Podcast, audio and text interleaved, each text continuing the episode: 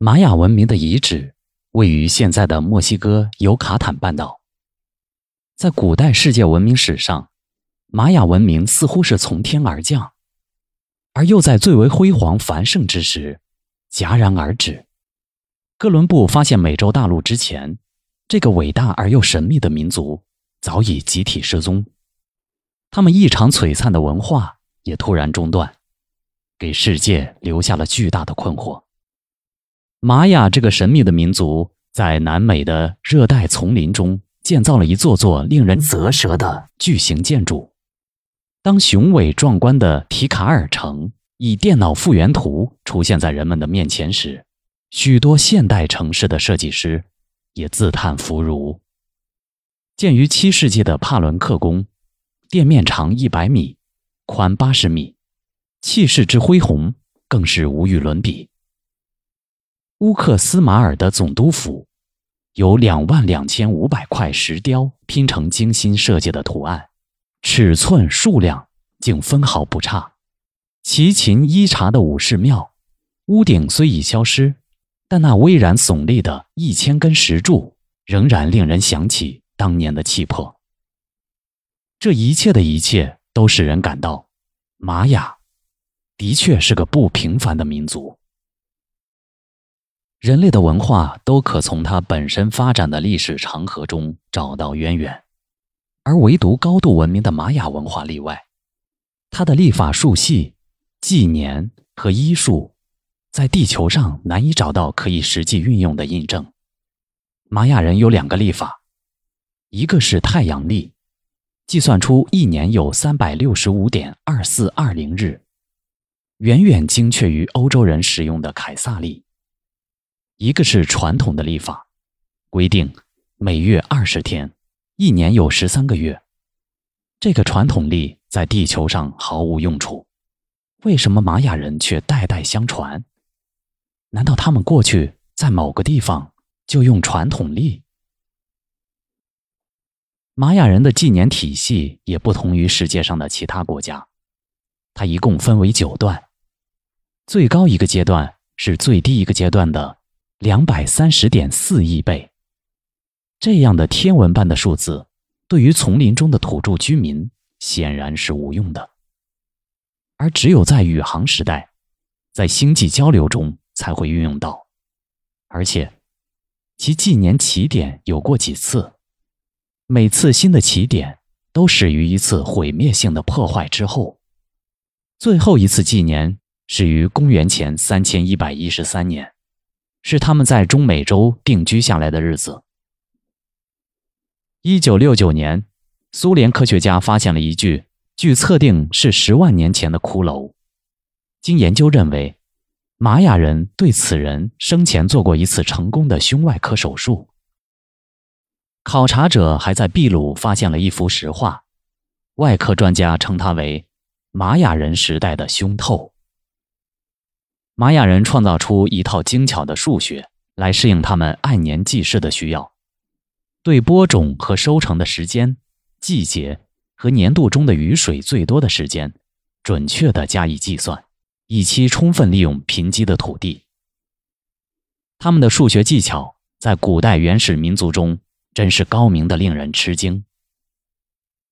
玛雅人除对地球历法了解的十分精确之外，对金星的历年也十分了解。金星的历年就是金星绕太阳运行一周所需要的时间。玛雅人计算出金星历年为五百八十四天。而今天，我们测算金星的历年为五百八十四点九二天，这是一个非常了不起的数字。几千年前的玛雅人能有如此精确的历法，这意味着什么？在社会和生产的实践中，绝大多数民族根据手指的数目创造了十进位的计算法，而玛雅人非常古怪，他们是根据手和脚。二十个指头的启发，创造了二十进位的计算法。同时，他们还兼用十八进位计算法。这个计算法受何启发？根据何在？没有人能够回答。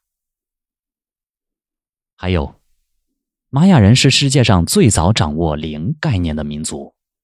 要知道，数学上零的被认识和运用，标志着一个民族的认知水平。玛雅人在这个方面的才能，比中国人和欧洲人都要早数千年。玛雅人依照自己的历法建造了金字塔，实际上，就是一种祭祀神灵并兼顾。观测天象的天文台，对于彻琴的天文台是玛雅人建造的第一个，也是最古老的天文台。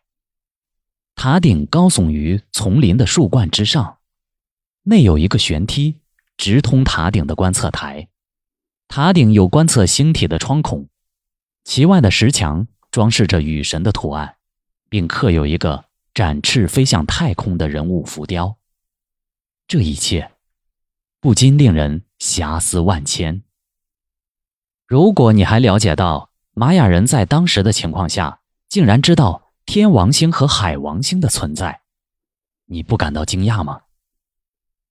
他们的彻勤天文台的观天窗口不是对准最明亮的星体，而是对准银河系之外的那片沉沉的夜幕。他们的历法可以维持到四亿年之后。这究竟有何用意？另外，他们是从何处获悉并计算出太阳年与金星年其差数可以精确到小数点之后的第四位数字的？很明显，这一切知识已经超过了农耕社会的玛雅人的实际需求，而令人不可思议。既然超出他们的需要，就说明这些知识。不是玛雅人创造的，那么是谁把这些知识传授给玛雅人了呢？在那个全世界各民族仍处于蒙昧的时代，又是谁掌握了如此先进的知识呢？然而，玛雅带给我们的惊奇还远不止这些。一九五二年六月五日。人们在墨西哥高原的玛雅古城帕伦克一处神殿的废墟里，发掘出一块刻有人物和花纹的石板。当时人们仅仅把这当作是玛雅古代神话的雕刻，但到了二十世纪六十年代，人们乘坐宇宙飞船进入太空后，那些参与过宇宙研究的美国科学家们才恍然大悟：帕伦克那块石板上雕刻的。原来是一幅宇航员驾驶着宇宙飞行器的图画。虽然经过了图案化的变形，但宇宙飞船的进气口、排气管、操纵杆、脚踏板、方向舵、天线、软管及各种仪器仍清晰可见。这幅图画的照片被送往了美国航天中心时，那些宇航专家们。无不惊叹，一致认为它就是古代的宇航器。这似乎令人难以置信，但却是确凿的事实。考古学界对玛雅文明湮灭之谜提出了许多假设，诸如外族入侵、人口爆炸、突发疾病、气候变化等。专家们各持己见，他们的假设也给玛雅文明。增添了浓厚的神秘色彩。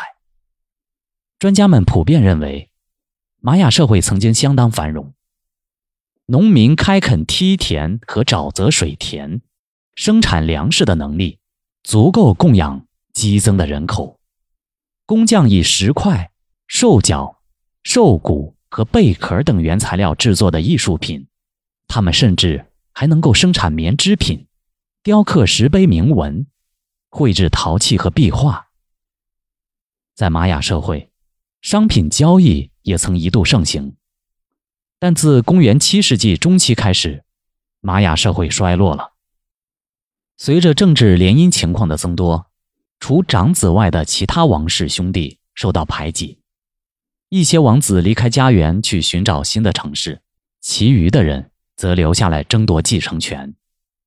这种玛雅民族内部的争斗。由原来的为祭祀而演变成了争夺珠宝、奢侈品、王权和美女的战争，绵延数代的征战，致使生灵涂炭、贸易中断，城市和村庄被毁灭，农业生产也遭到了严重的破坏。但是，上述这些原因都不能完全解开玛雅文明的湮灭之谜。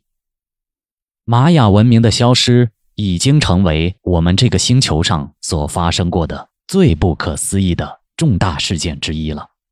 玛雅，这个在公元前一千年前由简朴的农渔社区发展出的辉煌的文化，而又在不知名的摧残下沦于衰亡的民族，究竟得自什么力量，让他们能在石器时代创造出傲世的文化？又遭遇何种苦难，让他们消失在中美洲的热带雨林中？这也正是无数科学家长期以来孜孜不倦的研究的课题。他们都在试图揭开其中的奥秘。